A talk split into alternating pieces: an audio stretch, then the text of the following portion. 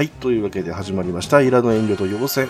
えーこの番組は、ニゴリとニナッチが、えー趣味のことを様々話しながら、アニメ、ゲーム、テレビ番組様々話して、えー好き勝手する番組となっております。えー内容にはネタバレが含まれますのでご注意ください。ということで、えーそんなわけでね、ニナッチさんん？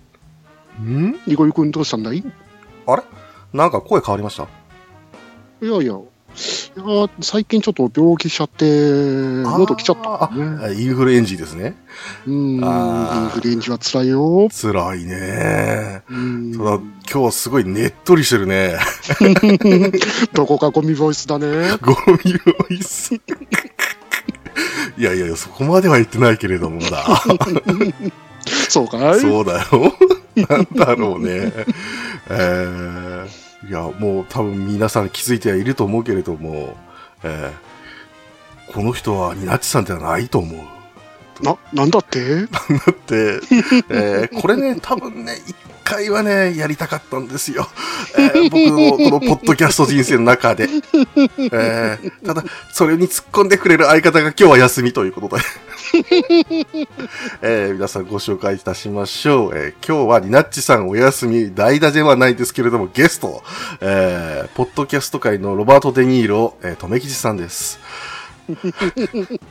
課題評価 逃げない浅沼劇場より宿なしとめきちでございます、よろしくお願いしますよろしくお願いします。いやー、やっとお客さんが来てくれたよ ー。嬉しいなー。主品が一人足りない そんな、いやもうね、本当に、えー、びっくりしましたけどね。えー そうですね。えー、なんか何曜日ですか？木曜日ですか？金曜日ですか？えー、ニラチさんは、えーインフルエンジーということで、一日も早い回復をお祈りいたします。はい、えー、まあ、多分大丈夫だとは思うんですけれども、はい。はい、もう、皆さんね、多分心配なさってると思います。はい。はい。えー、なすちさんに、えー直接、えー元気を出せる言葉をですね、送ってあげてください。えー、イラヌトのこのあの、ハッシュタグつけなくてはいいです。はい。そそっちの方に直接いただいて。ということで。いや、本当とめきさんも来ていただいてありがとうございます、本当に。はいありがとうございますありがとうございます。えーうちは本当にゲストが来ない番組ということで、えー去年の7月頃にやりました、えーはい黒歴史会という、えーあっこら辺からですね、まあ、5連敗をしたわけなんですけども、交渉に。えーそれが、それがトラウマになりまして、えー ゲストを呼ぶっていうことをなかなかしなくなったんですね。そのトラウマを払拭するために、えーこう、手を挙げてくれた人をもう、はい、採用！っていうことで、はい喋りたい、えー喋、ったい。はい、ニナッチ君交渉！って言って、カタカタカターンっていう、えそういう流れでやったんですけれども、えその仲介役としていてくれたニナッチ先生が、えーいないという。振りかっていう、しかもね、あの、これ、あの、もうぶっちゃけ言いますけれども、えー土曜日にですね、ニナッチ先生が、えーある関、えー関東のですね、えーポッドキャスト仲間の飲み会があると。はいはいえで、それに僕出席しますので、えーちょっと日にちずらし出せていただきますと。はいえ言って、あ、僕も了承したんです。あ、じゃあ、はいとめきちさんも、じゃあ、ちょっとずらしてもらわないといけないねって言って、丸いね、ほんとゲストなのにね、なんて話をしてたんですよ。はいえーえー風邪ひきましたよね。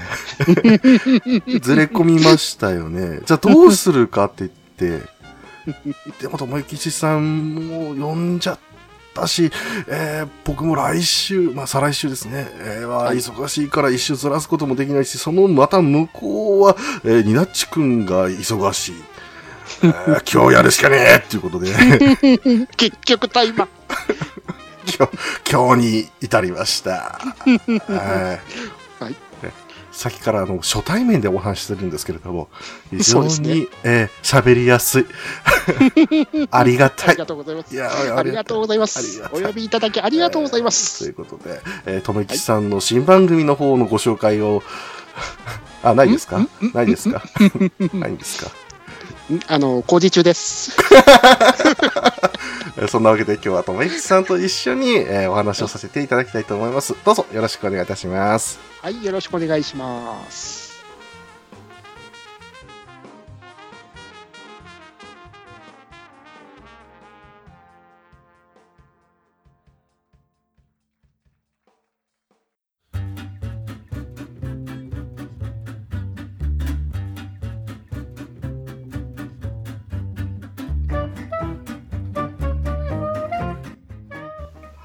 はい、そんなわけで、えー今回はですね、えっ、ともきちさんと一緒に、えー学園戦記無料というアニメについてお話をさせていただきたいと思います。はいははいーい。。えーもうこれがですね、2001年の作品になります。えーはい5月8日から、えー2026話。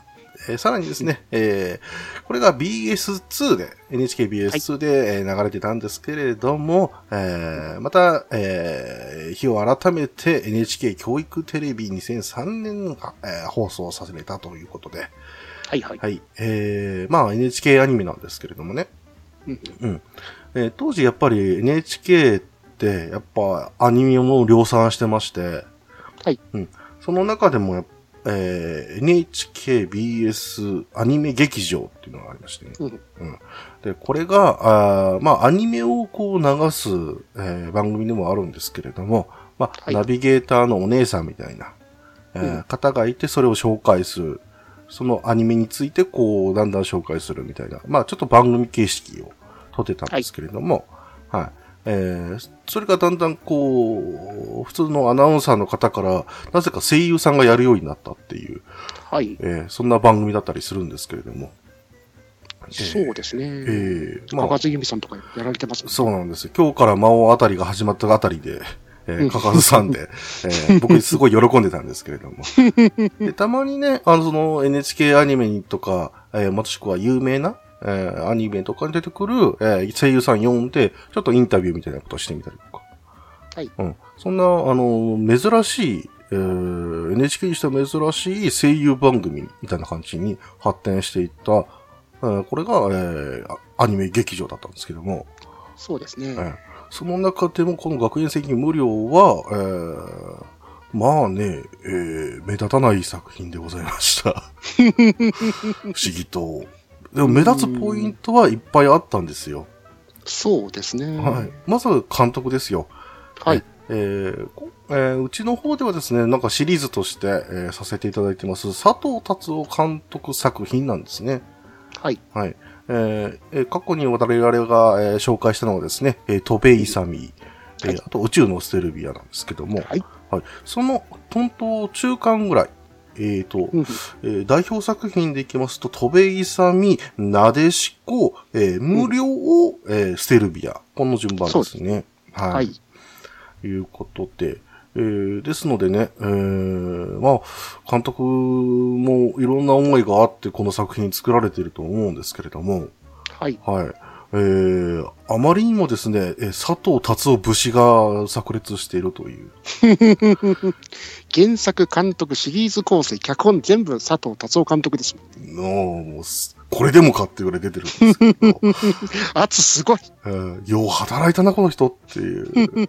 そうですねんそんな感じするんですけれど、えーはいさらにもうちょっとね、えー掘り下げていくと、えーはいサムシング吉松さんでおなじみの、おお、分かってくれる方がいた。いやいやいやいや。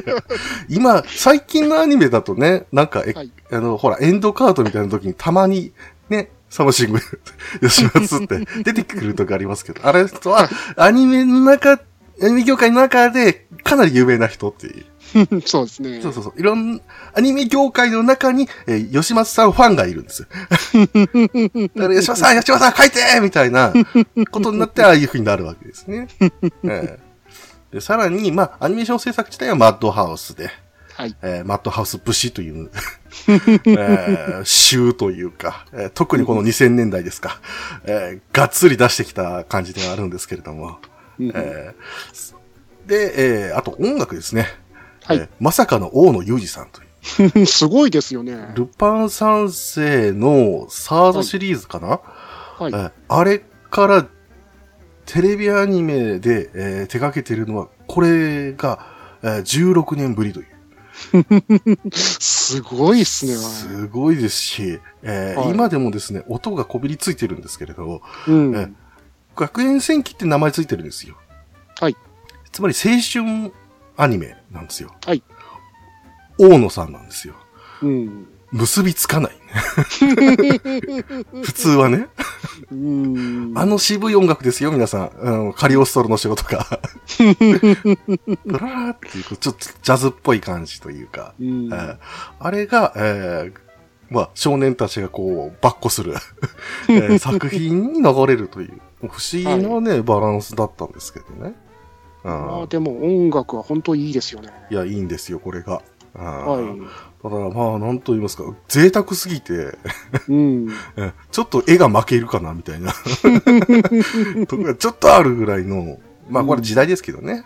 うんはいで、あとはね、また、えー業界で有名な森山さんとかいますけれども、えーまあやっぱり NHK が作ってるっていう、こう、がっちり固めた、えーものが、えーあって、えー非常にクオリティ高かったんですけども、そうですね。はい。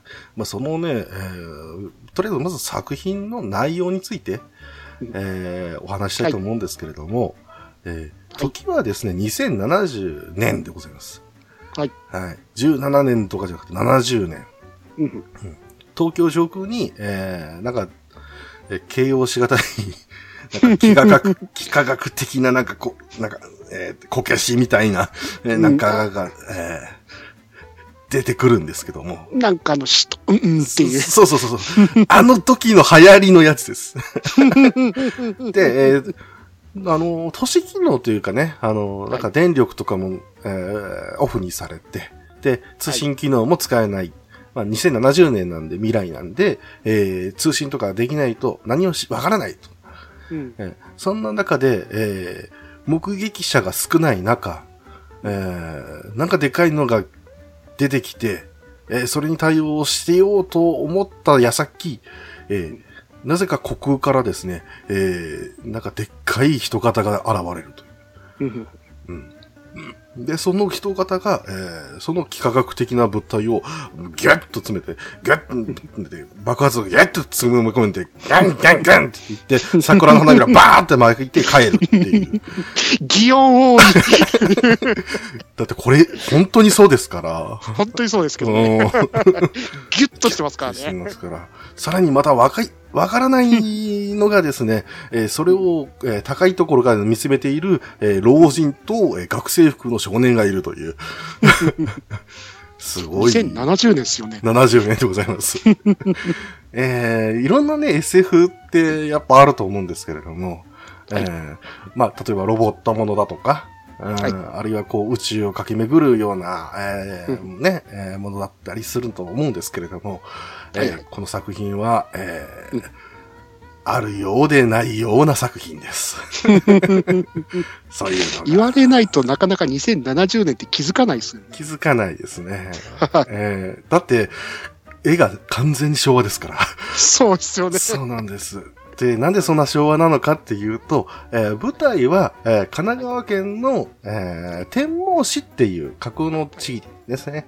はいそこが、えー場所になってくるので、えーはいまあ、あの、具体的には、あの、神奈川県の大磯を元にしてるらしいですね。あ、そうですね。まあ、そこら辺あんまり知らないんで、もう拾えないんですけど、すいません。はい。だから、あそこの出てくる海が大磯ビーチなのかなっていう。なるほど。あーはいじゃあ、聖地巡りが一応できるわけですね。はい。監督の成果が、その、大大磯だったらしくて、ああ、なるほど。そこを舞台にしてるって話をちょっと聞いてたんですね。いいですね。もう、とめきちデータベースが出てきてますね。ウィキありがとうウィキありがとうまあ、あ完全に今読んでますからね、我々ね。いつも通りですけど。ですはい。はいはい。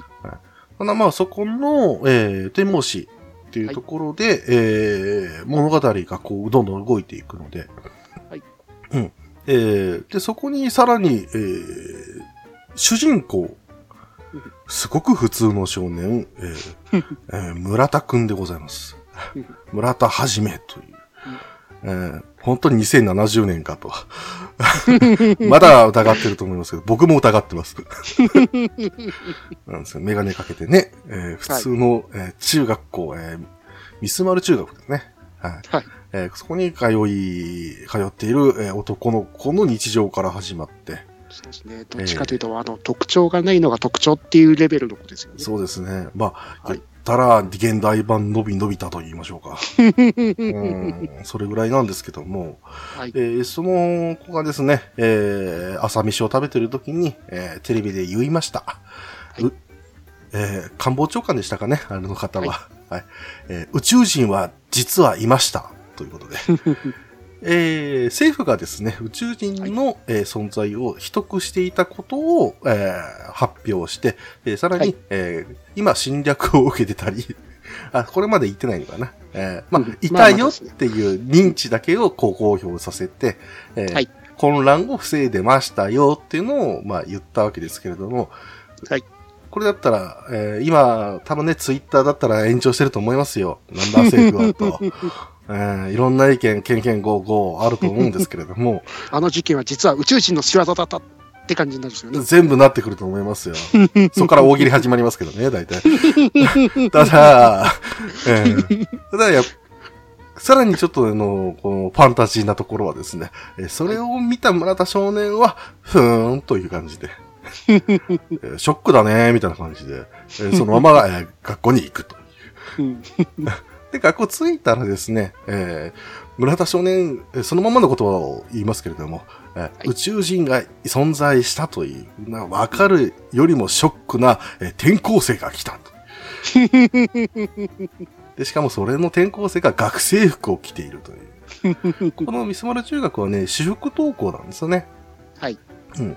なので、えー制服って必要ないんですけれども、学生服であって、で、えーさらに、えーおそらくは70年ぐらい前に、えー着ていたであろう服を、はい。えーそのまま着ているので、なんだこの子はと、えー いうふうになるんですけれども、はい。えーなんかこう、もうこういうのが面白いんですけれど、あのーはい。テレビの向こうでやってる大変なことうん。よりも、やっぱ自分自身の生活がもしかしたら変わるかもしれない、えー新たな転入生っていう、うんえーそこにショックを受けるこの青春心というか、あここを仕掛けてるはずなんですが、はいえーそれに共感できるかできないかでこの作品が全然変わってくるという、ああ、確かにそうですね。そんな気がするんですよね。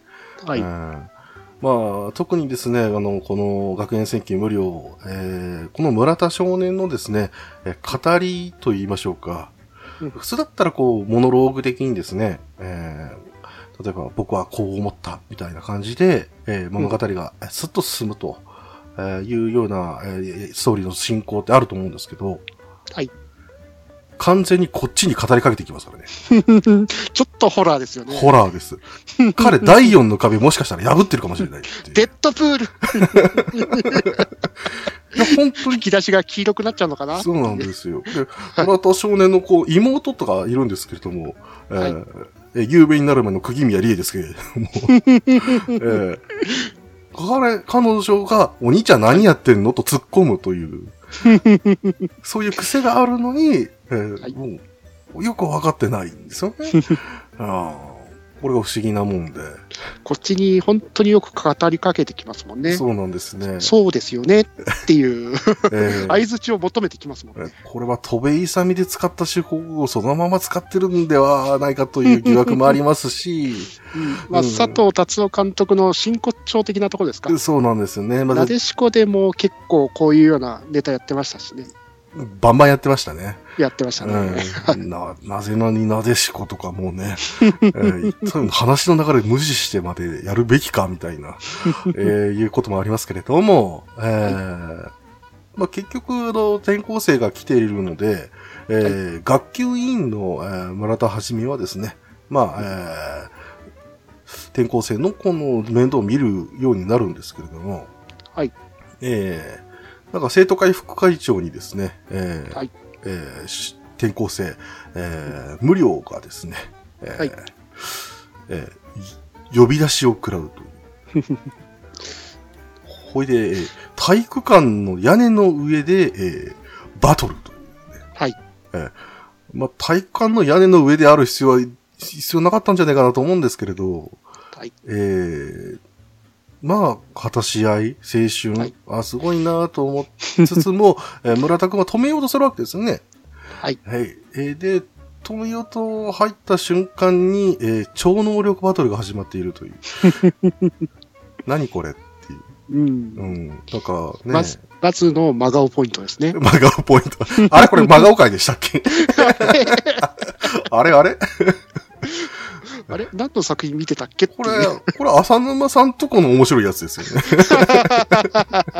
すいません。いやいやいやいやいや、いやもうね、本家の方がこう喋ってるんでいいんですけれど、いいんですけれどね。うん。はい。ただまあそれで、えーまあ、なんか知らないですけれども、えーバトルが始まっているので、えー普通だったら逃げるところを村田くんは、えーそれを止めようとすると。はい。えーで、どうしてそんなことをするんだいと無理を尋ねますが、えー村田くんは、学級委員だからね、と。説得力あるかないかよくわかんねえなっていう。わかんないんですけど、これが実は、あ村田はじめを語る上で、大体全てなんですよね。そうですね。うん。彼自身は、えーその役割っていうのをこう分かっていて、えーはいそれに順応するっていう、えーある意味人類が、えーこう特化していった、えーはい性質を持っているんですね。はいえーと超能力バトルには参加できないですけども、その能力を駆使して、えー物語がどんどん進んでいくという、受け入れる能力がすごいんですね。そうなんですね。はい。えーちょっとは否定しろよと思うところは多々ありましたが、なんとか我々もついていって、最後まで見るわけですけども。はい。はい。えーまあそんなわけで果たし合いはですね、また、えー生徒会長あたりがですね、やめろと、えー言って、まあ、ニコニコして足尾る、先輩ですね。あそうですね。えいさー、えいや、うんとこよいと。上田裕二さんなんですけども、はい。え、あれは、ああいう感じでやれって音響監督さんに言われたんでしょうかね。すっげえ棒読みですけど。声がかなり低めに抑えてますしね。そうですね。えーはいまあ、一方でね、あの、ポケモンのたけしを見ていた自分としては、えー ちょっとあの、温度差感じた上田さんですけど、えその後、えーその前かな、ラブヒナとかやってましたから、ちょっとこう、上田さんわかんなくなっちゃってた時期ね、どっちかというと、あの、ときメモかな？ああ、やっぱりね、そっちの方だよね、って。?MC 野郎の歌でしたっ えーラジオは面白かったですね、ということで。けはい。う ん、だからね、そこで、えーまあ、えーバトルが終わって、で、どういうことなのか、みたいなところを、えーまあ、なるんですけども、はい。まあ、ここら辺が、まあ、第1話のお話ということで、はい。えーもう非常にですね、ここら辺、あらすじ言っただけでも結構お腹いっぱいなんですけど、えーただ単純にですね、この話だけではですね、どこが面白いんだと言われてしまうので、えもうちょっと世界観のお話をさせていただきます。ここからちょっとネタバレ含みますけれども。はい。はい。えー実はこの天網士っていうのは、えー過去にですね、えー宇宙連邦という、えーまあ、宇宙をですね、滑ると言いましょうか、えーいろんな星々が集まって、えー取り決めをしようという、えーそういった、えー役割の、えー連邦がありまして、はい。で、そのが、えーそれが、えー数千年前ぐらいに、えーコンタクトを取ってきて、えーでも、こっちは辺境惑星だから。で、しかも、えーあんまりこう、科学技術も発展してないということで、えーあの、連邦に所属することもできないし、えーどうしよっかな、みたいな。うんえーっていうところで、あーじゃあ、えーこれを、えー地球を守るから、じゃあ、はいちょっとひっそり守らして、ということで。で、えー力をつかさ、えーもらったりだとか、あるいはちょっと技術を、えーもらったりとかしつつ、えーじゃあ、この天網市に、えーその宇宙連邦の方々を、えー住まわそう、みたいな、えーそういう、実は宇宙人が住んでいる都市なんですね。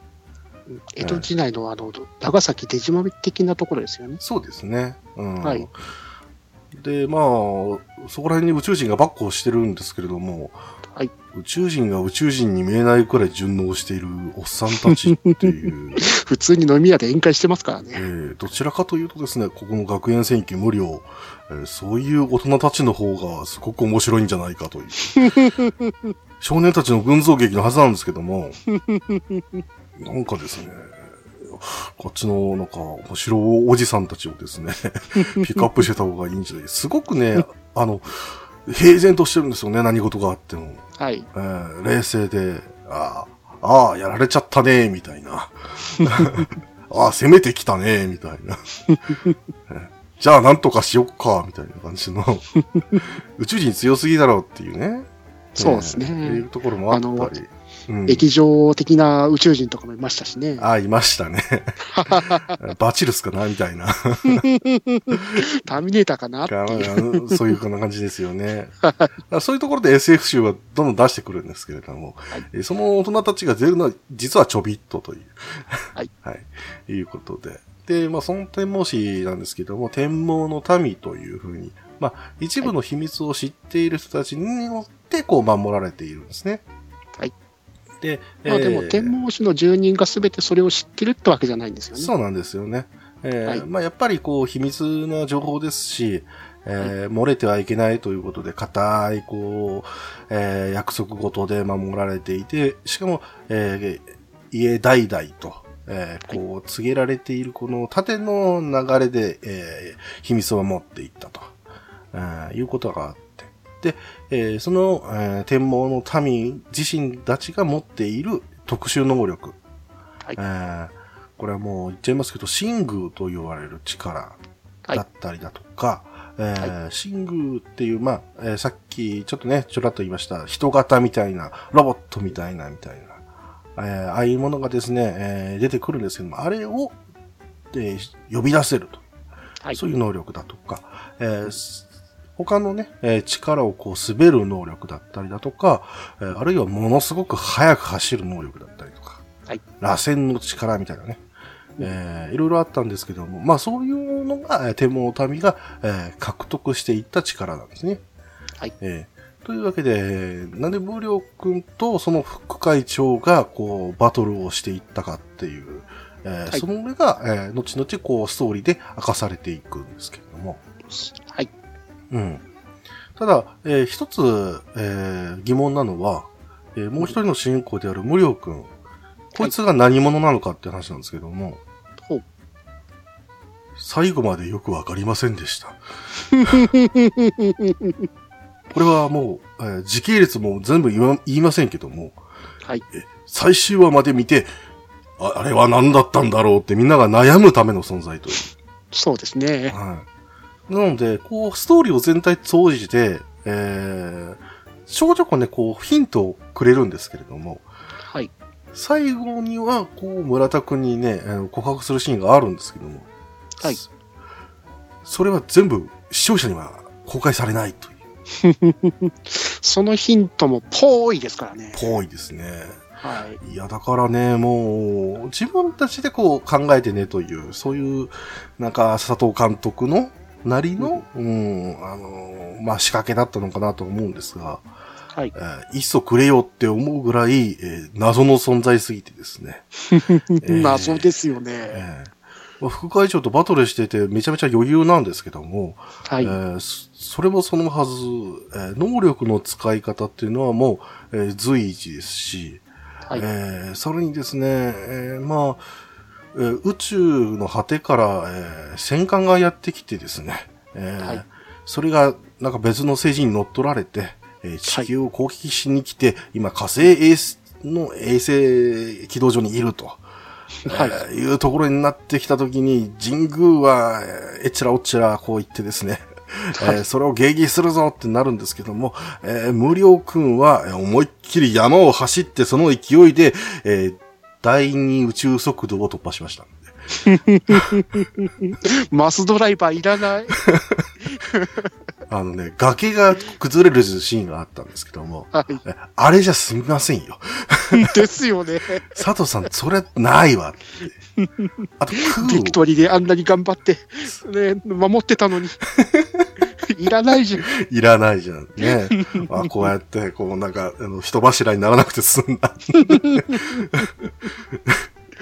はいなんで V ガンの話してるんです いや、宇宙に飛び立つかなと思って、宇宙にねこ、れは人類の宝なんだとか言ってやられないのかな やらないのかな。ぶっ込んでくるなすいません。うん、いうのもありますけど。まあ、はい結局、無力君は、あの、何もつけずに、えー生身のまま宇宙空間で、えー火星まで行って、はい。えー行すごいですよね。空どころか宇宙を蹴りますからね。そうですね。何を蹴ってんだ、あいつはっていう。そうっすよね。地球上だったらまだまあ、ねうん空気を蹴ってるぐらいで言えるんですけど、うん宇宙は何もないよねっていう。うん、武空術もびっくりですよ。ただね、まあそれが、まあ彼の能力なんですけども、はいえー、なんとかですね、あの神宮をこう、あーまあ、ちょっとあんまりですね、えー神宮操るのに慣れてないので、はいえーえー何やってんだと、そこにまで激励に行くという、何をやってる森森山凪さんでとすよね。いうことで、はい。みんなが見ているぞ。村田君も見ている。っていうね、君は何をしにここに来る、来たんだですよね。っていうね、えー名言ですけれども、お前、お前そこまで、それ言うためだけに宇宙に来たの？っていう、お、また真顔ポイントですか、我がポイント。いや、一応ね、なんか回収して帰ってきてましたけども、はい。帰ってくるんかいっていう、あの、そのままスーッと落ちてきましたけど、着地が下手くそっていう。えーいや、まあね、火星の上軌道上からですから、えー微調節本当はしなきゃいけないんですよ、いろいろ。うん、海に落ちるためとか、なんかもう、はい。目とかで本当できないはずなんですけども、普通に山にバサッと落ちてきたんで、多分、えーこう、あの落ちる、こう、威力とかを弱めながら来てると思うんですけど、はい。えーもう僕にはちょっとよくわからない世界なので、これぐらいにましたて。蹴りながら逆風をかけてたんですかね。そうだと思います。はい。まあ、そんな何がすごいって、あの制服が一番すごいと思いますけどね。うん。対価能力すごいよね。燃え尽きてない。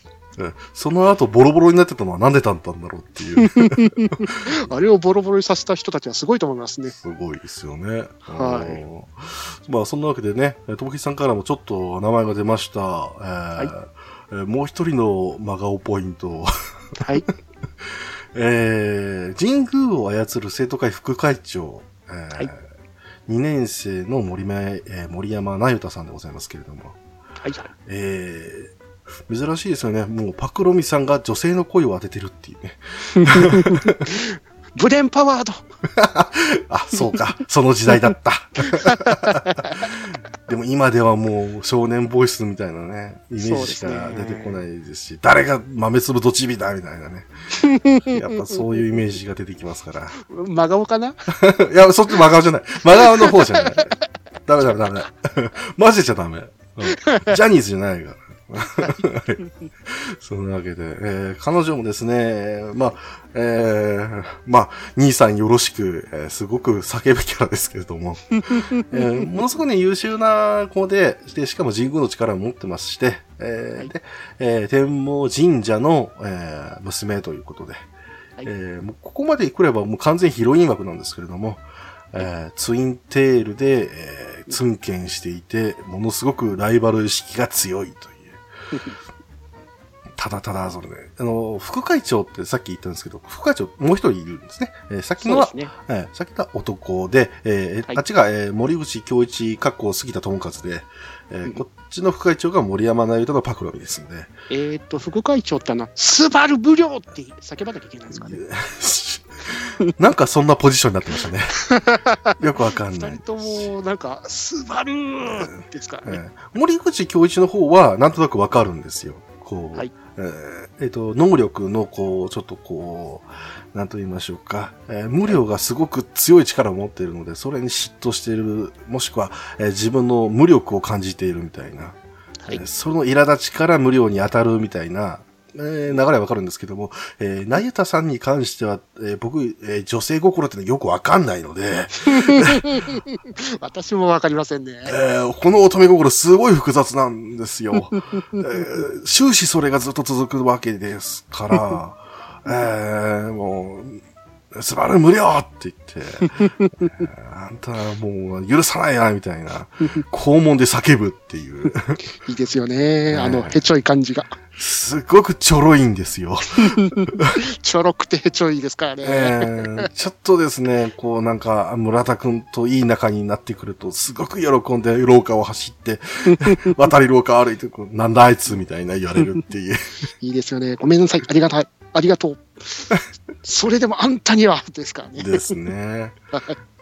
で、ちょっとね、あの、神宮を再、えー始めてではないですけど、え2回目くらいに使うときには、あー結構ね、もう苦労したんですけれども、はい。で、その、力をこうね、えーどうしてもこう、精神力を使うというはい。ところで、えーいろいろ知ってしまった村田はじめに対して、えーまあその生徒会のもう一人のメンバーが、えー一緒に来てと言って、えー精神を宇宙に飛ばして神宮をこう、向こうに行っている、えー、ナユダの体のところに、えー村田はじめを連れてきて、手を握ってあげてという。うん。えーこれまあ、キティの名シーンなんですけども、名シーンですね。はい。ここでね、ちょっとお便りをご紹介したいと思うんですよ。ほえー、テーマお便り久々にいただいております。えー、アスラーダさんからありがとうございます。はい。えー次回、学園戦記無料とは、えー最近ブルーレイ手に入れて、見か、えーし見返してる最中に取り上げるとは、なんたる奇跡。えー無料の話を足してくれる番組があるなんていい時代になったな。配信が待ち遠しい。頑張れにごりさん、頑張れになっちさん、頑張れ、頑張れということで。うんえーこのね、えー、アスラーダさんの喜びもあるんですけども、えー、ニナッチさんはニナッチさんで頑張ってますんで。う。頑張れ頑張れ頑張れ頑張れ、ニナッチさんっていう。頑張れっていうこのね、あの、僕らが頑張れって言ってるのをですね、えーえ村田はにごり、にごりさん、手をつなごう。そういうことですか？そうですね。そうなんですよ。はい。うん。だけどね、あの、二人がこう見守る中、えーはいやってるという、えーそのシ感動しーンと、大出し。それとちょっとね、被っちゃって、これはちょっとこ今回やらなきゃということで、挟ませていただきましたけども。はい。もうね、まあ、ここでね、村田はじめが、えー意識はもう飛んでるんで、聞こえないはずなんですけども、えーとにかく応援するしかない。はい。えー頑張れと。えーたださ、それの実直な気持ちをぶつけるんですけども、はいえーここが、うんむしろ泣けるポイントなんですよね。いいですうね。ん本当にあそこのシーンは。ねもう、村田君はもういろんなことを受け入れる体質なので、えーこういった特殊な状況っていうのも、えー全部受け入れるんですよ。はいえーただ、えー自分ができないこと、えー例えば、このまますぐ宇宙に行って助立ちするなんていうことはもうできない。はいうんその状況も全部受け入れているんですよね。はいえーその中で、えー彼自身が今すべきことをこう見出したときには、応援をするということという、えー頑張れ、頑張れ。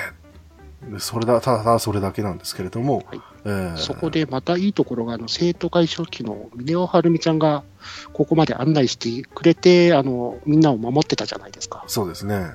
で、そこで手をつなごうっていうシーンが出てくるんですけど、それは、あの、はじめくんも、その、はるみちゃんの、実際に手を出せない歯がゆさを分かって、一緒に応援しようっていううんところを後押ししたのかなっていうところで、また泣きポイントですよね。そうなんですよね。はい。うん。まあ、しかも、ミネオさんはちょっと別の特別な感情があったりしますから。はい。えーまあ、そういうところもあって、えーはい宮尾さんの心を突き動かしつつ、えーはい心を一つに頑張れ、頑張れと応援する、このシーンがやっぱり、えーまあ、序盤の本当に見どころですよね。いいとこですね。えーそんな中で、えーは頑張れって言った、えー 村田君と、えーリナさん頑張れ これが届くか、いや、届け頑張れ頑張れって頑張っても、ウイルスに勝てるかどうかはそうですね。違うんですけどもね。まあ、体も。タミフル頑張れタミフル、タミフル頑張る。タミフルを応援しちゃった。いやそんなわけでね。えーで、もう、えー頑張れって言われたし、えー何してるって言われたんで、えーもう、うっせえわ、と。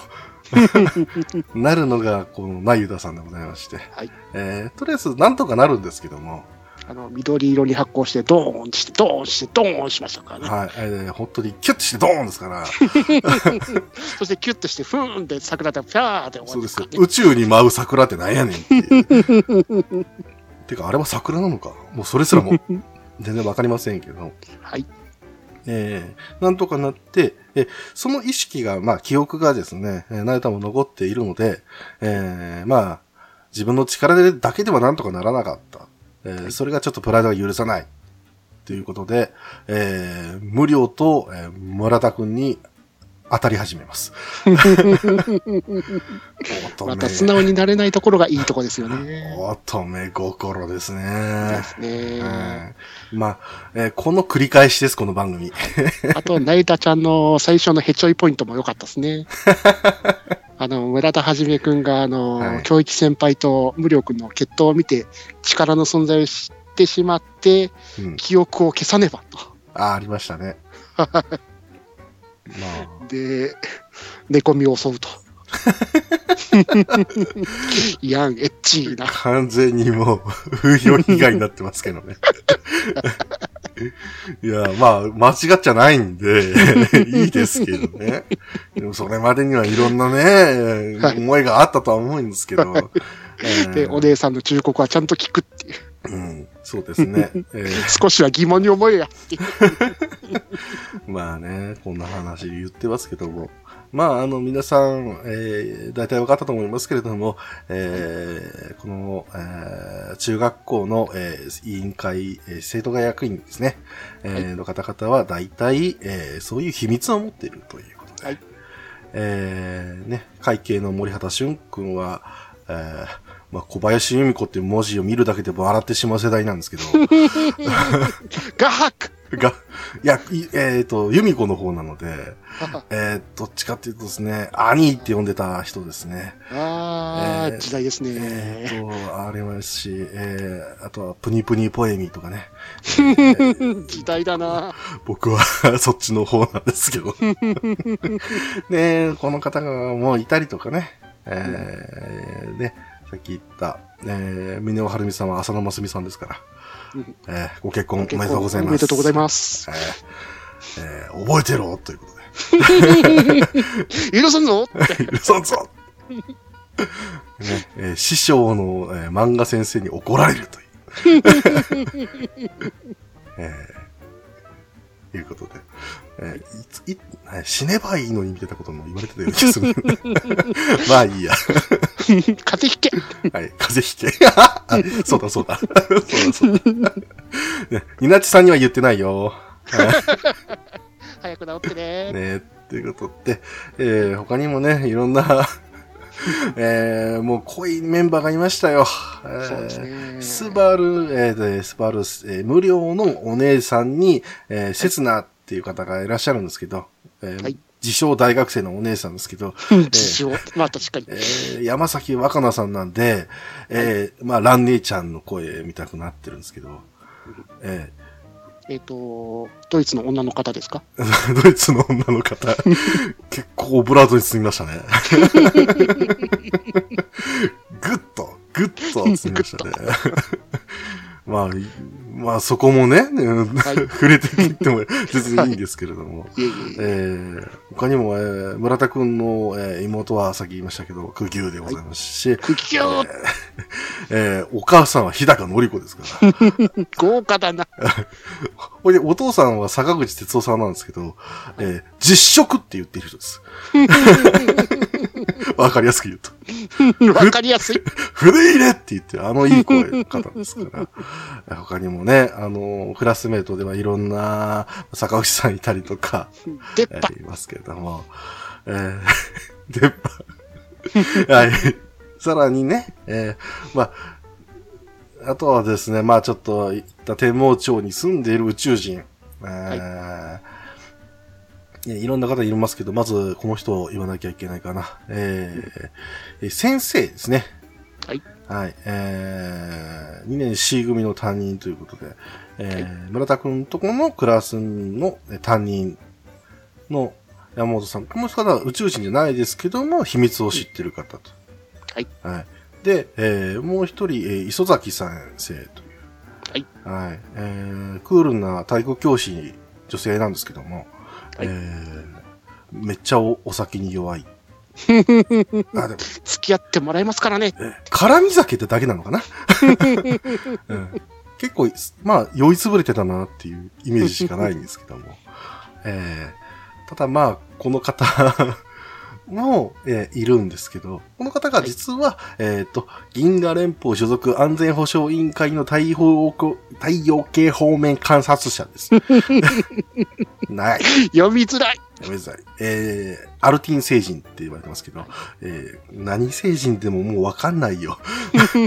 大体、大体こう人の姿してるし、わかんないですけど、えー、他にですね、えー、あとジルトーシュっていう、えー、この番、アニメ番組を、えー最初から最後まで盛り上げてくれる、えー、小野健一さん声やってますけども、やっぱね、この当時のですよ、えーはい。佐藤監督作品には必ず出ているという、えー、戸部勇では銀天狗様でございますし、えー、なでしこではプロスペクターでございますから、えーで、この無料ではですね、えー、アロハシャツで、こう、日焼けしてるっていう。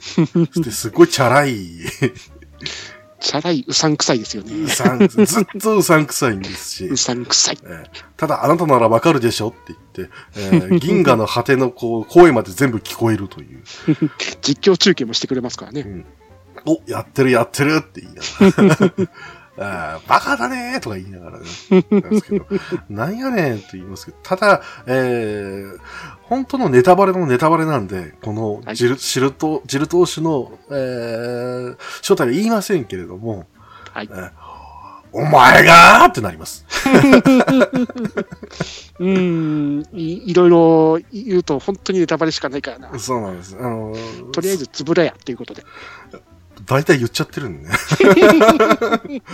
で他にもですね、えーウェンヌルさんとかね、はい。この人僕大好きなんですけど、いいですね。えーえーっと、一応ですね、ザイグル星帝国軍の少尉さんなんですけど、最初はね、えー地球にこう潜入してきて、えーちょっと悪さしてるんですけども、えーそれをこう取り締まられて、えーで、その話を聞いていくうちに、えーザイグル星は、地球連、えーじゃあ宇宙連邦所属だよと。えーこういうことしちゃいけないんだよって言うんですけれども、えーウェンヌル少尉は、えーそんな歴史は我々にはないというふうに言って、い、やいや、そういうじゃなくて、ああ、わかった。君らもう2000年ぐらい経ってるから、連邦に入ってから、えー歴史変わっちゃったんだね、と。ザイグル星で、あの、戦争がわ起こってるんでしたっけ？はい、そうなんです。で、はいえーまあ、二分されちゃってるんですよね。うん同盟軍と帝国かなんかで戦争してて、その力を求めて地球にやってきたんでしたっけ？はい。というところもありますし、まあ、えー本来の目的っていうのは、えーまあ、本当ね、このウェンヌルさんがわからない、艦長だけが知ってたぐらいのレベルの話では、えー隠されていたその歴史を紐解くとともに、えー超兵器の神空を手に入れること。はい。いうことを来たわけですけども、まあ、ウェンヌルさんとしては、えー本当の真実はどっちなんだっていうところで、はい。えーまあ、戸惑うわけなんですけども、ただ、この天皇氏の、えー人々とこう話していくうちに、あはい。また、えーあと地球連邦の、えー人たちと話していくうちに、ああ、こっちの方が真実なんだなってだんだん気づき始めるっていうはい。こともあったりとか、最初の人は爆死しちゃいましたからね。ああ、そうですね。はい。ジルのせいで爆死しましたからえね。えまあそういった意味でも多分彼は責任を、えー感じているんでしょうけれども、はい。えーまあ、えージル投手と比べてですね、えーまあ、ジル投手にこう保護される感じになるんですけども、はいえーそのせいかアルファシャツ着てる、こうなんかロシア人みたいな感じになってるんですけど、えーどんどんですね、順応していくんですね。お茶の入れ方すごく上手くなったりとか、えー外国人あるあるですよね。えーテレビ見て、えー日本の文化を学んでいくっていう。えーうんえーなんかひょうきんな、えーお茶、なんか芸を見せてくれたりとか、えー、バーベキューとかするからって言って普通に食買い出しべちゃえ、食べちゃえ。あ、すき焼きパーティーですね。えー、いうところもあったりとか。あの棒読み感がまた好きですけどね。ね、そうなんですよね。最後までね、えーザイグル性っていうのは、えーなかなか出てきたり出てこなかったりしますけれども、はいこれこの方がいるからこそ、こう、ちょっと新鮮な見方で、えーこの展望誌っていうのを見ることができたりするんですよね。そうですね。一番いいツッコミ役的なところですよね。えーツッコミ、えーだんだんボケになってきたけどね。ジル投手がこう突っ込む役になってきましたからね。ですね。うんもう不思議なんですけども。まあ大体ね、こんな方々もいつつ、えーまあさっきもちょっと言った、こう、え大人たちですね。えーはい特にこう、ミスマル中学の方は、えー生徒のこう自主性をに委ねるという、はいえー風光が、えー校風があって、えー先生たちがあまり介入してこないと。うんえー学校の、えー行事とかも、えー大体生徒たちで進めちゃうと。はい。うん先生はそれを見守るだけっていう。はいえー大体ですね、この学園戦育無料っていうこの世界は、えー大人たちは、えー子供たちでやることはじっと見てるだけなんですよね、大体。そうですね。で、その成果を見て、うん、うんって言って、えーこう、うなずくだけの人もいれば、えー乾杯って言って、ただただ酒盛りをする。ダメな人ばっかり聞こえる。しょうがないんですけどね。あれはこう、ね他の宇宙人とこう交流して、なんか情報が漏洩したらまずいから君らをここに閉じ込めるって言ってやるんだけど、そこが居酒屋だからね。じゃあ飲むしかねえじゃんってなるのは、軟禁感全然ない。で、あの、その保護観察してた人が、えー酔いつぶれてるんで、もう何が何だかよくわかんないんですけど。あ ーもう、不思議な世界でした。そうですね。ええただね、やっぱり、面白いっていうところは、えーちょっとありまして、はい。まあ、群像劇っていうところもあったので、えー生徒会のね、えー副会長の森口くんと、えーあとは、初期の峰尾さん、はいえー僕、この二人好きなんですよ。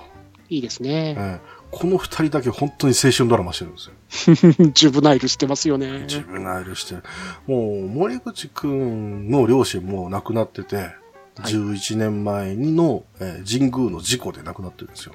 はい。えーで、えーそれを、こう、両親の、えー親友だった、えー、峰尾さんのお父さんが、えーもうトラウマになっちゃって、はい。で、しかも、えーその親友を守る立場だったんですね、そのお父さんが。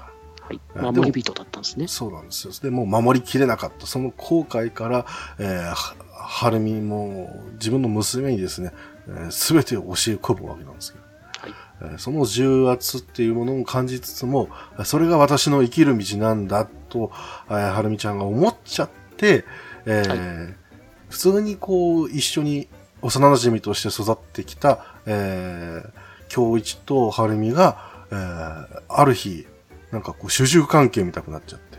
はいえ。ーあの、みこしおろしですか？その生徒会4人が力を受け継いだ。はい、そうなんですね。あれの時に、も京一さんは力を受け継いでたんですけど、ミネオさんはその、守り人たちの悲しみを受け継いでしまったんですよね。そうなんですね。はい。えーで、えーしかも京一はそのはるみの背負ったものを知らなかったんで、はい。ずっと、えーはるみが黙ってたんで、で、それを知らず、えーいきなりこうちょっと変わってしまったはるみに戸惑いつつ、はい。えーある意味もう、この時はしょうがないですよね。ちょっとなんで言わないんだみたいな。はい。お前はなんでそうって、どうしても怒鳴っちゃうんですけども、はるみちゃんはじっと耐えてるっていう。何この DV 夫とその妻みたいな。この関係。はるみちゃんやめろよ、その男って一瞬思いましたけど、えーなんだこの杉田みたいな。ありましたけども、まあ、これがですね、だんだんこう話が、ね、通じると、特に、はるみの方の心がですね、あの、例えば村田くんの心に触れたりとか、えー、なゆたの、えー、揺れ動く心とか、えーそこからこう見出していって、だんだん答えを紡ぎ出しつつ、えーお互いこう二人でこう答えを出していくみたいな。うん結果、海岸デートするみたいな。これをデートじゃな？デートだーみたいな。あちあちあちみたいなもう、いいですよ。ベタな杉田が見れますよ、皆さん。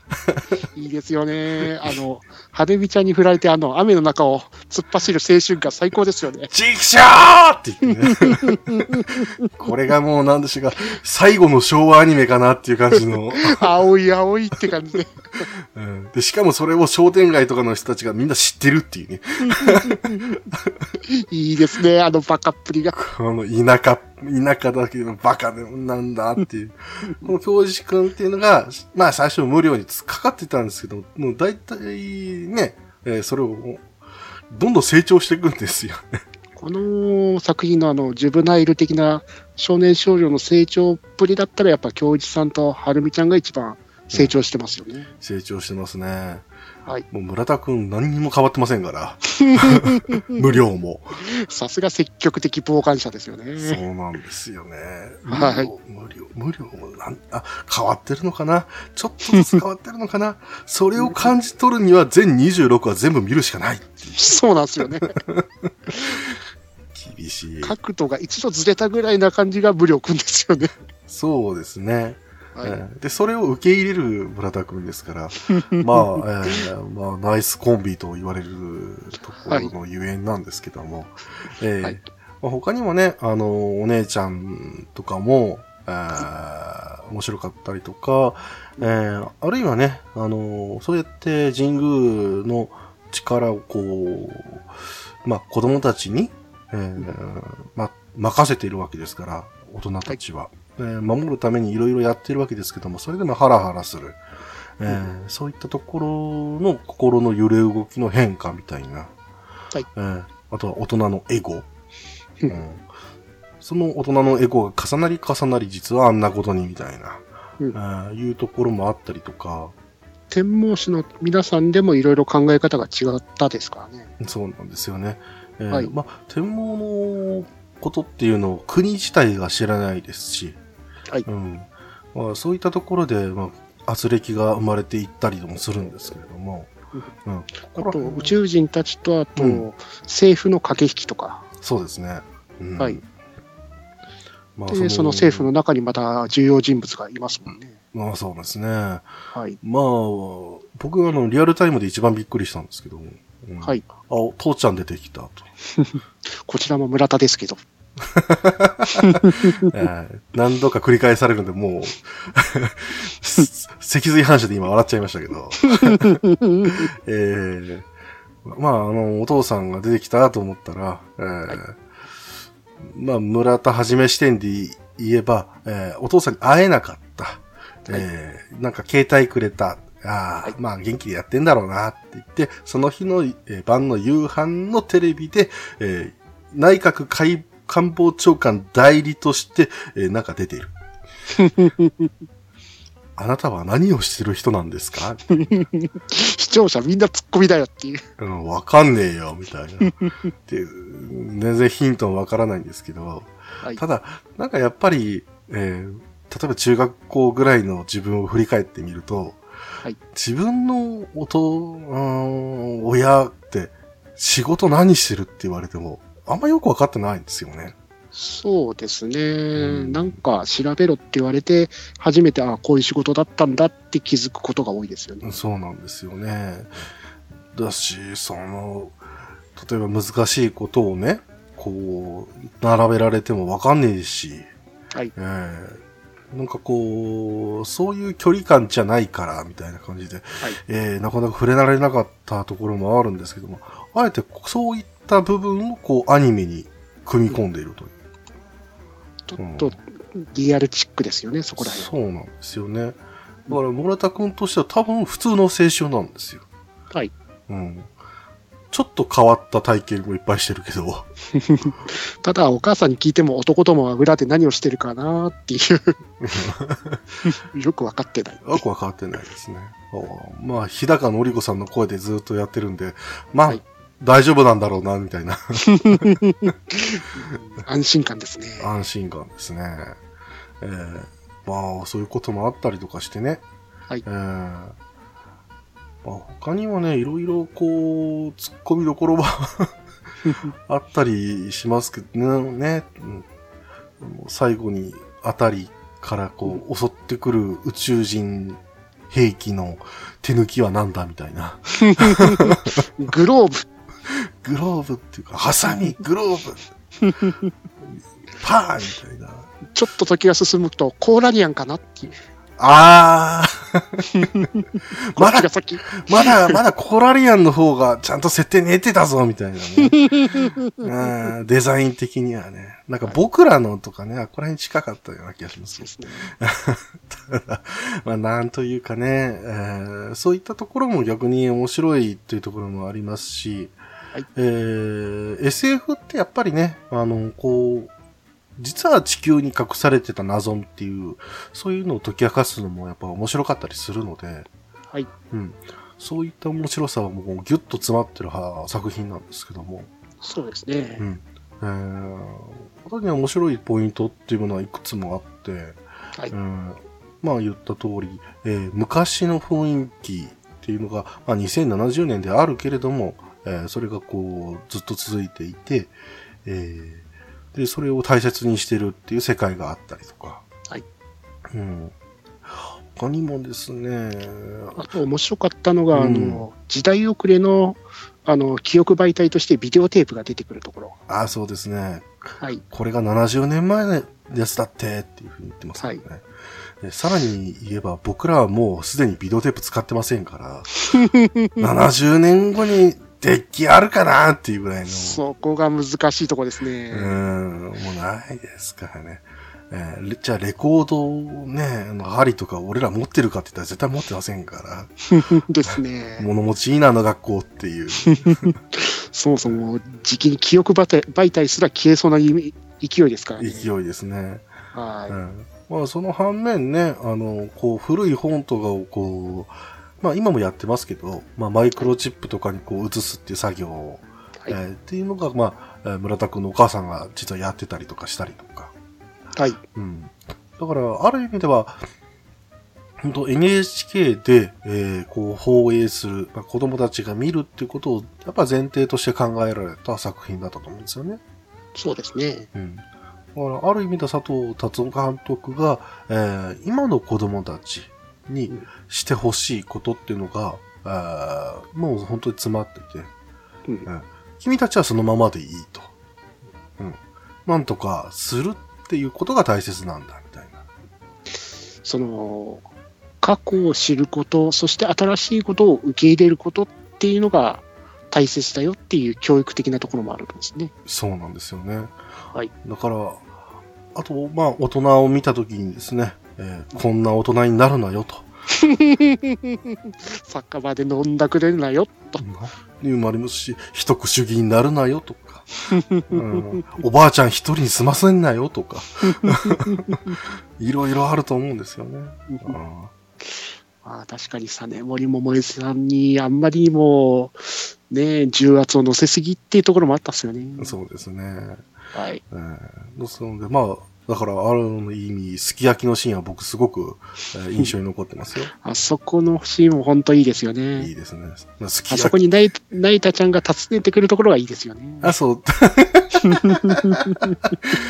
もうね、あじゃあ、一から真顔ポイントもう一回説明します、この、はい、今回の真顔。運動会っていう行事がありましてね。はい。だからこれ、ある意味ではですね、皆さんに注意してほしいポイント なんですけど。はい、えー、大体ですね、えー、6話かな？それぐらいだったかな？そこら辺にですね、まあ、運動会があるんですね、中学校で。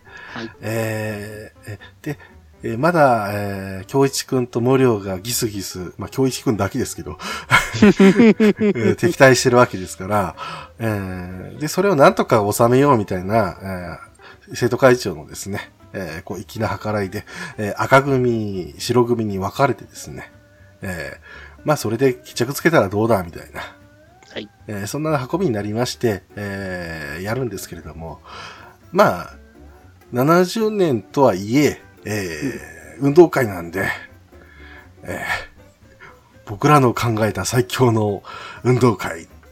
でも、これだけは欠かせない。応援合戦というね。未来とはっていう。全然 SF やってないんですよね、この輪はね。えー本当にもう、ベタベタな応援ですね。はい。ここだけ昭和のアニメでしたね。ただね、えー本当にいいシーンではあるんですけども、まあ、応援合戦のその、えー内容がですね、はい。えー問題で、えー白組教一、えーえー赤組が京一さんですね。赤組教一さんですね。えー白組無料なんですけど、えー、ナイウタがね、しもう白組でということで、はい。えー、ナイウタが、な桃太郎に扮して、えーはい赤鬼を倒す、ちょっとこう、えー時代劇チックなえー催しを開くと。はい。で、一方赤組は、えーはい女装をして、えーチアリーディングをする。で、そこで、えーまあまあ、えーまあ対決するわけなんですけども。はい。まあ、えーあまりにもナユタが、えー大根演技なので、まあ赤が勝つと。いうとこがありましてね。せっかくいい決め台詞決めたんですけどね。えっ、と、何でしたっけ？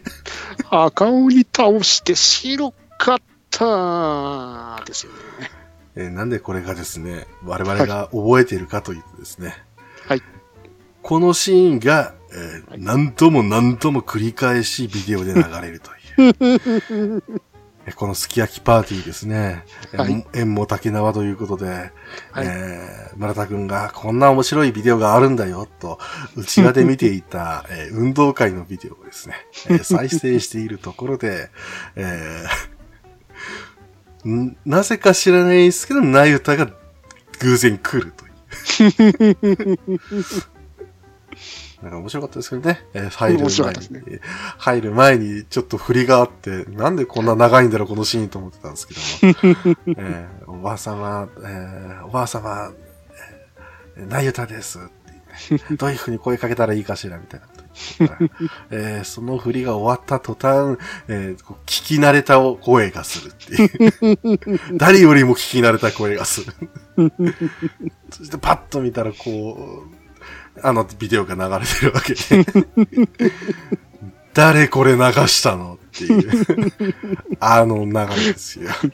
あなたじゃないっていうことでね、このナユタがね、もう、え無料に突っかかるんだけど、村田くんにも気があるのかっていうくらい、村田くんにも気がかかるという。えーどっちかにしろ、お前みたいな。えーもう運動会でこう、両手に花で走ってるので、真ん中カッパですけどね。カッパがパン食ってましたけどね。たーしてましたからね。ノリノリやんっていう。ほんとちょろいですね、彼女はね。ちょっとですね。ヒロイン集はするんですけど、やっぱ90年代のヒロインですね。彼女は。元気。えー元気空回りって感じです。そうなんですよね。もう、ぶた、当たってぶつかって、みたいな。そんな感じですけども、これがなんと天丼されるっていうね。2回か3回はやりましたかね。そうですね。生徒会のあの、お昼休みの時に最初。ああ、やってましたね。で、すき焼きパーティーで2回目2。回目。そしてあの、スバルのおじいさん、スバル、麻生木さんの山に行った時に3回目。3回目。なんで見てんだんですけども、その時にはもう完全に僕も油断しましたよ。えー時系列的に今夏休み入ってますから、そうですね。5月ぐらいにやった運動会のネタをまた持ってきたっていう。鉄板やんですけど、これもね、あの、やっぱね、なんか、あるあるなんですよね。おじいちゃんとかが、なんか、見てるっていう。運動会のビデオ。わざわざこう訪ねていった時に、ああ、見とったぞ、みたいな。やめろよみたいな。誰が送ったのこれ。そうそうそうそう。で、まあ犯人を突き止められて まあ怒られるわけですけども。はい。いや、仕方ないよね。面白いからね。そうですね。寒いのを、こうね、天丼で面白くしてもらってるんだから、もう芸人根性でありがとうと言ってほしいですけど も。なゆたちゃんはそうはいかない。芸人乗りだけど芸人ちゃうから。ちゃうから。う んしかも2001年のえー佐藤監督の笑いのセンスですから。そうですね。なかなか難しいんですね、そこが。えーまあこんな感じで話してきましたけど、学園戦記無料、あの、話がだいぶとっちらかりましたね。どんなアニメだったかっていうのね、全然伝われないんですけど、我々ね。我々の空気だけで多分こんな感じかなっていうのは、多分ね、予想しておいた以上にマイペースな人たちが待っていますので。はい。はい。この映画、あの、シャープにめちゃ面白いって感じじゃないですけど、あの、ぼやっとした面白さなんですよね。そうなんですよね。はい。で、ねもう、このぼやーっとした面白さが、はい。ちょっとね、すぐにガラッと変わるっていうう、んシリアスなところ、特にこう、えー大人たちのこう、暗躍みたいな、ああいうところ。そうですね。そのうんラストに入ってきた、あの、二つの勢力ですか。はい。あそこの睨み合い、ちょっとゾクッとしましたね。そうですね。今後どうなるんだろうって、本当にワクワクさせてもらったんですけれども、はい。えーやっぱりね、えー王道の終わり方っていうのもしてたので、はい。うん、そこは本当安心して見ていただける作品とも思いますし、はい。うんえー僕がね、えー言った村田くんが最初から最後まで変わらないっう、うん。このポイントだけを3つでいただくと、え学園戦記無料っていうのはやっぱり彼の物語なんだなっていうのがわかるっていう。そうですね。うん、それを気づくときに、あ、いいアニメだったなって本当思っていただけると思うので。うん。はい。まあ、とめぎさんにもね、こうやってちょこちょこお話を、えー挟んでもらいましたけども、はい。うん、とめぎさん的にこの学園戦記無料はどういう思い出があったりしますかね？うーん、アニメ面白かったですけど、うん。このコミック版も結構面白かったんですよね。あ、出てましたね。はい。コミック版の方で、戸部勇とコラボしてますからね。なんか難しい世界ですね。中一学、応あの、作者さんがコミックで世界線を統一してたらしくて、はいはい。で番外編で出てくるって。ああ、あの、クロスボーンガンダムで有名な。は ああ、あの方ですか。はいあで、最終巻、その、アニメで描いてなかった部分を描いてるんですね。ーほうほうほう。はい。その、文化祭ですか？うんうん。この作品最後まで描かないじゃないですか。やってませんでしたね。はい。そのシーンを漫画の方は差し込んでますから。なるほど。はい。会議だけはね、アニメでやってたのはずっと見てましたけど。はい。うんで、はいはいはいその漫画の方で桃江さんと麻生木さんのデートシーンも入ってきますから。おや。ジジババの。ジジババ。ジジババ、かな？ジジババかな？それとも昔の方かな？うん、わかりませんけど。いや、あの、ね、あの、桃江さんは、あの、力を使うと、あの姿になれますから。まあ確かに。はい。で、麻生木さんも、ね、正体はあんな感じですから。あんな感じですね。はい。だから、どうかなっていう。うん、うん、うんうん。はい。そんな感じで、漫画の方で保管しても結構面白いと思うんで。はい。はい。まあ、今どこで読めるんだろうっていう感じもしますけども。アマゾンで中古で買ってください。仕方ないね。こればっかりは。NHK 出版さん本当に出してくんねえから。ないですかね。ね。戸部井 Kindle で出してくださいよ。戸部井さんにも前回見たいんだけどな えー、まあね、ありがたい情報もいただきまして。えーちなみに、あの、無料のゲームも出てたんですけど、そっちはやってないですか？やってないですね。僕も触ってます。あの、調べてて、あ、出てたんだって思いましたね。えー僕は、えー中古ゲームをこう巡る旅で見たことがあるんですが、ちょっと引いて、えーはい去っていきました。何するゲームだべっつって。そうですよね。アドベンチャーゲーム、うん。のはずなんですけどね。えーえーまあ、これのプレイレポートもお待ちしてますということでお。待ちしてます。えーそんなわけで今日はですね、玉井吉さんをお呼びいたしまして、学園選挙無料についてたっぷりとお話をさせていただきました。はい。玉井吉さん今日も、あーありがとうございました。ありがとうございました。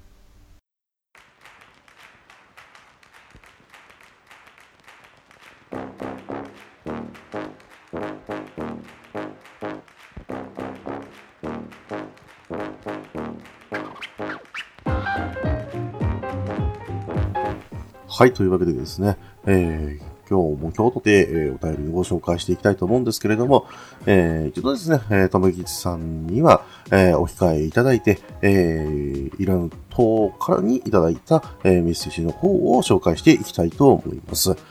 えー、ピスケさんからいただきました。ありがとうございます。えースマホゲー種類が多すぎて全部やりたいですけど、時間が全く足りないですね。正直、ダウンロードして満足してしまうことが多々ありますね。購入するタイプでガチャ要素が少なく、時間をかければなんとかできるゲームが欲しいなと思っているユーザーは少なくないはずだといただきました。ありがとうございます。まあね、そうなんですよ。スマホゲーはね、もう毎日毎日、新しいものがいっぱい出てきますので、まあ、音楽雑誌とかっていうもので、えーやってる、まあ、ちょっとたまに見るんですけど、把握しきれないですよね。で、えーしかもまあ、サービスが続いてるのか終わってるのか、そこら辺はよくわからないですし、好きだと思ってやってても、他のユーザーとかがこう、ね、一緒にやっていかないと、えー、そしてまあね、継続して課金とかしていかないと続かないので、うん、そこら辺がね、もどかしいのがスマホゲーなんですけど、うん特にね、やっぱり、えー長いこと時間をかけてやってもらおうっていう設計が、えやっぱり多いので、そこがね、あのー自分としても、こう、ネックなところがあるんですよね。本当に面白いところまでどこまでいけるのか、みたいな。えーそういうなんかね、チキンレースみたいなことやってるんですよね、毎日毎日。うん。で、ダウンロードして満足してしまうことが多々あるってね。わかるんですけどね、僕はやっぱちょっと容量とか考えちゃうんで、ダウンロードすらしないっていうパターンも多々あったりしますし、うん、満足っていうところが、自分もやっぱりゲーム好きなんで、結局のところ。えーこれは面白いなと思って、えー撮っとくんですけども、やらなくなったなと思ったら、ほんとすぐ消しちゃうタイプですね。うん。満足するまでに、えー、どこまでこう、自分の気持ちを高めることができるかみたいな。うん、何かこう、してくれることが多いな、あればなっていう感じもありますけど、えー、そして購入するタイプでっていうことなんですけども、まあね、購入するタイプもね、やっぱ、すごい数出てますし、えーローカライズしてね、あの、日本人がやれる感じのやつっていうのもいっぱいあるんですけど、やっぱ審査も厳しいですし、価格設定っていうのもあの厳しいですから、えーどれだけね、向こうも広告出せるかみたいなところもあって、えー周知度が、えーどうのこうのって言って結局収支に、えー合わなくなって、まあちょっと開発やめようかみたいな話になる場合もあるんですけどね。だから、ガチャ要素っていうものは今のところ日本だと、あのまあ、あ収入がある程度は約束されていると。えーその中で、えー時間をかければなんとかできるゲームを開発するって言って、それを2000円、3000円で売っても、えーやっぱり、えー普通のスマホゲーとか課金ゲーにはやっぱ届かないっていう。あの向こうもね、もやもやしてるんじゃないかなと思うんですよね。うんで、あの、やっぱり、えー短い、えーですからね、スマホゲームって。ですから、あそこでこう、ああ、よかったよかった、で終わっちゃうっていうのがね、ユーザーの中でもこう、なんかこう、虚無感に襲われるみたいな ところがあったりして。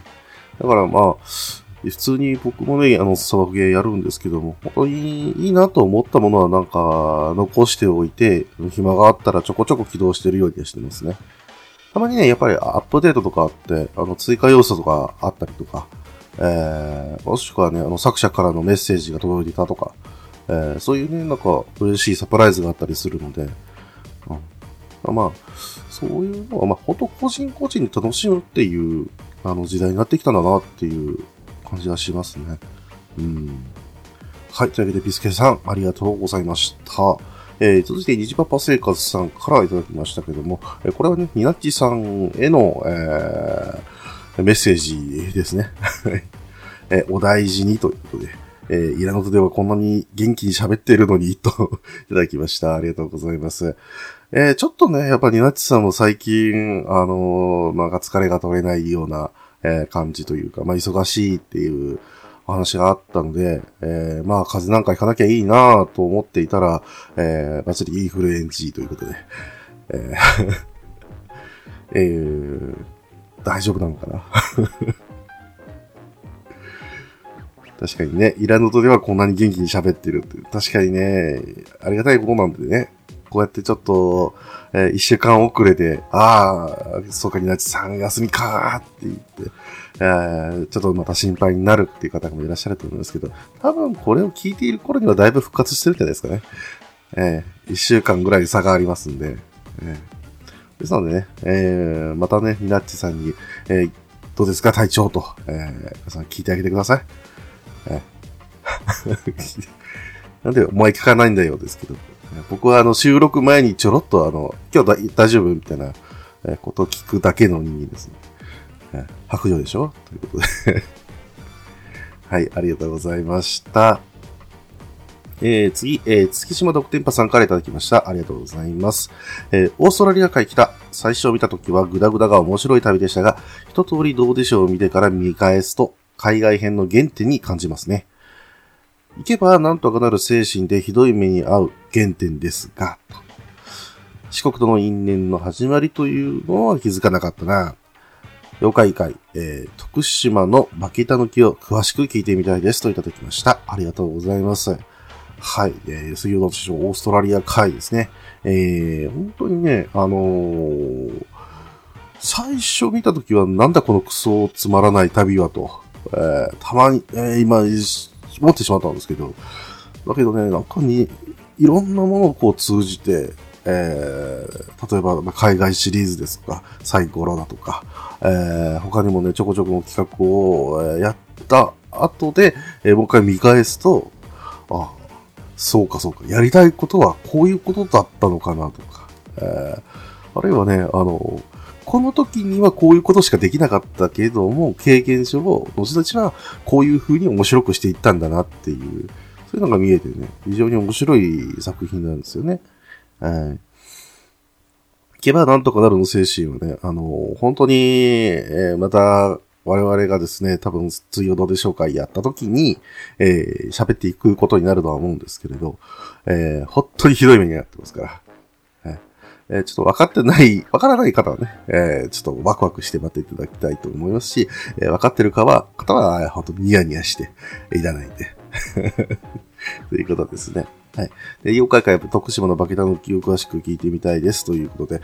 えー、そうですね。えー、またね、妖怪会、こっちの方で自由にやろうかなという気はしてますけれども、まあ、当面ね、あのー、やりたいことっていうのは結構出てきちゃっているので、うん、今年中にやれればな、ぐらいですかね。はい。まあ、他にもね、あの、なんか、えー、この妖怪に語れっていう、この妖怪どうなんですかみたいなものがありましたら、えー、送っていただければね、僕の方から回答をさせていただきたいと思いますし、えー、たまにね、ツイッターかなんかであの妖怪の話をしてるんですけれども、えー、まあね、その妖怪についてはね、ちょっと、僕はやっぱめんどくさい人間なので、えー、喋るにもね、なんか、えー、伝えきれない部分があったりするので、ええー、こういったね、場でまたおしゃべりができたらなといいと思います。はい。愚者級は、では、まあ、うん。はい、というわけで、月島ドクデッパさん、ありがとうございました。はい、そしてですね、先週もちょっと、あの、私たちの方で検索を、えーしきれなかったということで、ええーハッシュタグいらぬと、ただし、えローマ字でいらぬとで、え投稿されていたものをちょっと見つけましたので、えこちらの方をですね、えーえー一周遅れですけれどもご紹介させていただきたいと思います。えー、コント小添さんからいただきました。ありがとうございます。いらんと聞いて、クルクへ復帰してみた。なんか初期ダウンロードがとんでもなく軽くなってるし、項目が増えてるし、これが浦島太郎やな、といただきました。ありがとうございます。ええーこちらの方の方がね、えーまあ、いらぬと聞いて、えー以前やってたクルエクセイタクエストを、えーまた、え始めていただいたということなんですけれども、えーこのね、あのツイートをいただいたときに、えー僕もね、返信してるんですけども、えーそれをずっとね、読むのを忘れてたという、えー非常に、えーもう恥じるべきことですけども、あの、基本的にはね、ひらがなでいらぬと、で、えー我々あの、メッセージを募集しておりますので、えーそちらの方で送っていただければなと思います。はい。そしてね、あの、初期ダウンロード、そうなんですよ。えー最初はね、本当にね、あの、なんでこの、例えばドット F の、えーものがですね、えーこんなに重いのかとか、えーあるいはですね、えーまあ回線が全然繋がらなくて、えーダウンロードが全然進まないっていうこともあったんですけれども、まあ、3年ぐらいもやるとですね、えーいろんなインフラも、えー整備できますし、えーということで、えー本当に軽くなったんですよ。今では元爽快でいいですね。えーマッチングもすぐ、えー繋がりますし、うん。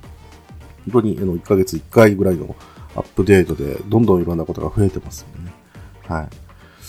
えー、まあ、ぜひね、あのーまあ、楽しみでいただければなと思いますけれども、あと、クルクエに至っては、自分で楽しみを見つけるっていうところが出発点だと思うので、はい。えー、まあ、ちょっとやってみて、このキャラクターいいなとか思ったら、ちょっと育ててみて、このキャラクターを活かすにはどういうパーティー編成にしたらいいか、みたいな。えーそういうのを考え始めると、クルクエっていうのは、えー、随分面白くなるんじゃないかなとっております。はい。というわけで、ココントータさん、ありがとうございました。えーというわけで、えー今週のお便りは以上ですね。はい。えー、イラン島では、えー皆さんからのお便りを募集しております。えー宛先はですね、えーいつもの通り、えー番組の一番最後の方に流れますので、えーそちらの方を聞いて、えー送っていただければと思います。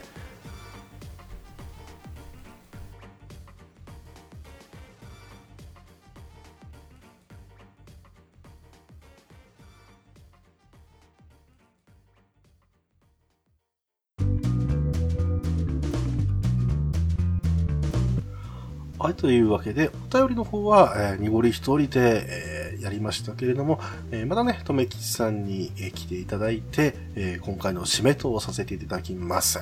はい。はい。いやー、とめきちさん、今日は、あーもう本当に楽しい時間をありがとうございました。いやいや、こちらこそありがとうございます。ええ学園戦記の無料の話ができるポッドキャストがあるなんて。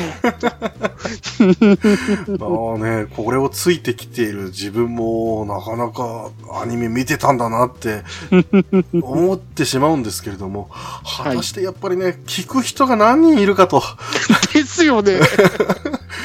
無料ですって言って、神宮ですって、バトルなんですって言って、えーっていうアニメですから、えーなかなか、この、並びで、まだカードキャプター桜とかね、えーこの辺の話。を コレクターユイとかだったら。ああ、まだできたん、かす、かすみんとか、うんギリギリそういう世代の人たちに分かるようなものだったらいいんですけど、ネオランガだったらもっとよかったかな。ネオランガかな。ただ僕が次に考えてるのは、えー、費用ですから、前番組。からくり電気費用を話したいのじゃーですから、えー佐藤監督作品はちょっと置いといて、みたいな。えーまあ、あとね、あの、佐藤監督作品といったら、モーパイか、ね、あのラグランジしかないんで。えーちょっとね、なかなか話の 広げにくいんですけれどもね。はい。えーだからね、まあこうやってアニメ界に関してはね、また、トギさんに、これちょっと知ってますかと。い やいや、知らなくてもちゃんと予習してきますんで、いやいやいやいや ぜひぜひよろしくお願いします。すごいなグランゾーともいけますか。直球世代ですけ直ど、球だよね。グランゾサイバーフォーーミュラでもいいですよ。ああ、サイバーフォーミュラでね、ううちにも、あの、いるんですけど、アスラーダさんっていう方がいらっしゃいますから、むしろその方読んでっていうこともできますからね。シンが喋りたいシンが。絶対あの人好きだろっていうシーンがいっぱいありますしね。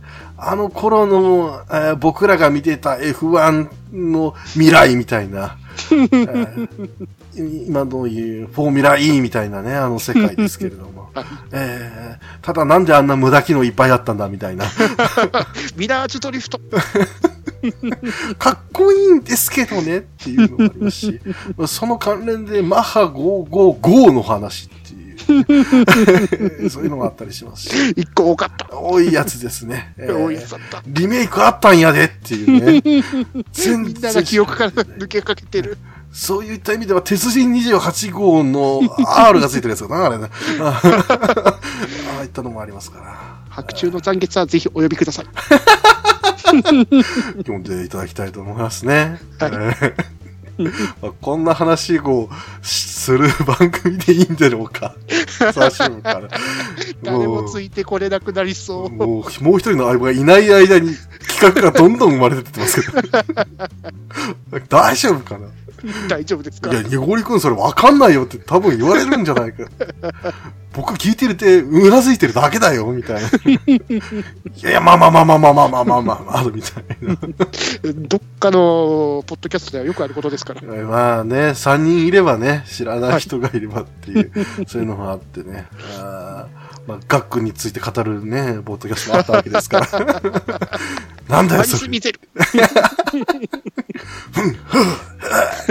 すげえかっこいいけど、ちょっとあの、まだ PS2 ぐらいだったんで、あの、音がちょっとよくわかんなくて、あれ、ガックンかみたいな感じになるよ、あれ。後ろ姿で想像してください。あ、確かにねって言うけど、どっちかというと僕あの、当時見てた歌版で、バラの部屋にいるガクトしかあんまり知らなかったんで。それぐらいなんですよね、イメージとしてね。ゼータガンダムで宇宙に漂ってた学校ぐらいかな。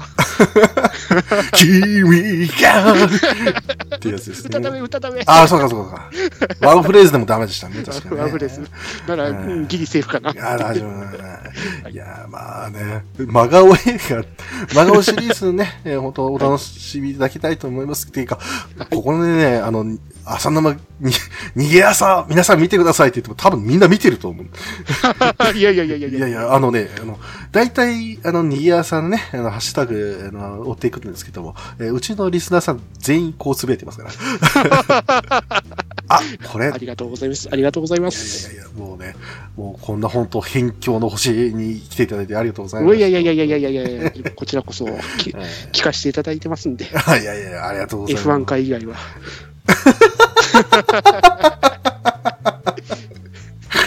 はい、わかりました。申し訳ございません。い、やいやいやいや。はい。はい、そんなわけで今日もですね、野木さんとやってきましたけれども、そろそろお別れのお時間となりました。えー来週の予定なんですけれども、えー全くついておりません。えーまた一人でやる可能性もありますし、えー花声の、えー、ニナチさんが出てくる可能性もあります。頑張れ、ニナスさん、頑張れ。頑張れ、頑張れ、頑張れ、頑張れ そんなエンディングですよ。はい。え ーいうことで、まあね、ニナチさんの宛先は、えーもう一度言いますが、ニナチさんへ送ってあげてください。はい。はい。えーそんなわけで今日も聞いていただいてありがとうございました。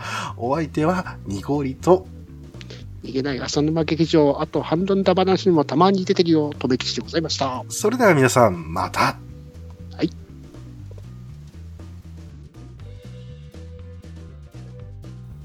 この番組では皆様からのお便りを募集しています。宛先は Twitter アカウント、いらぬ遠慮と予防線、アットマーク、いらぬと、へのリプライ、またはダイレクトメッセージと、ハッシュタグ、ひらがなで、いらぬとをつけてのツイート。メールでは、いらぬと、アットマーク gmail.com、iranuto までお願いいたします。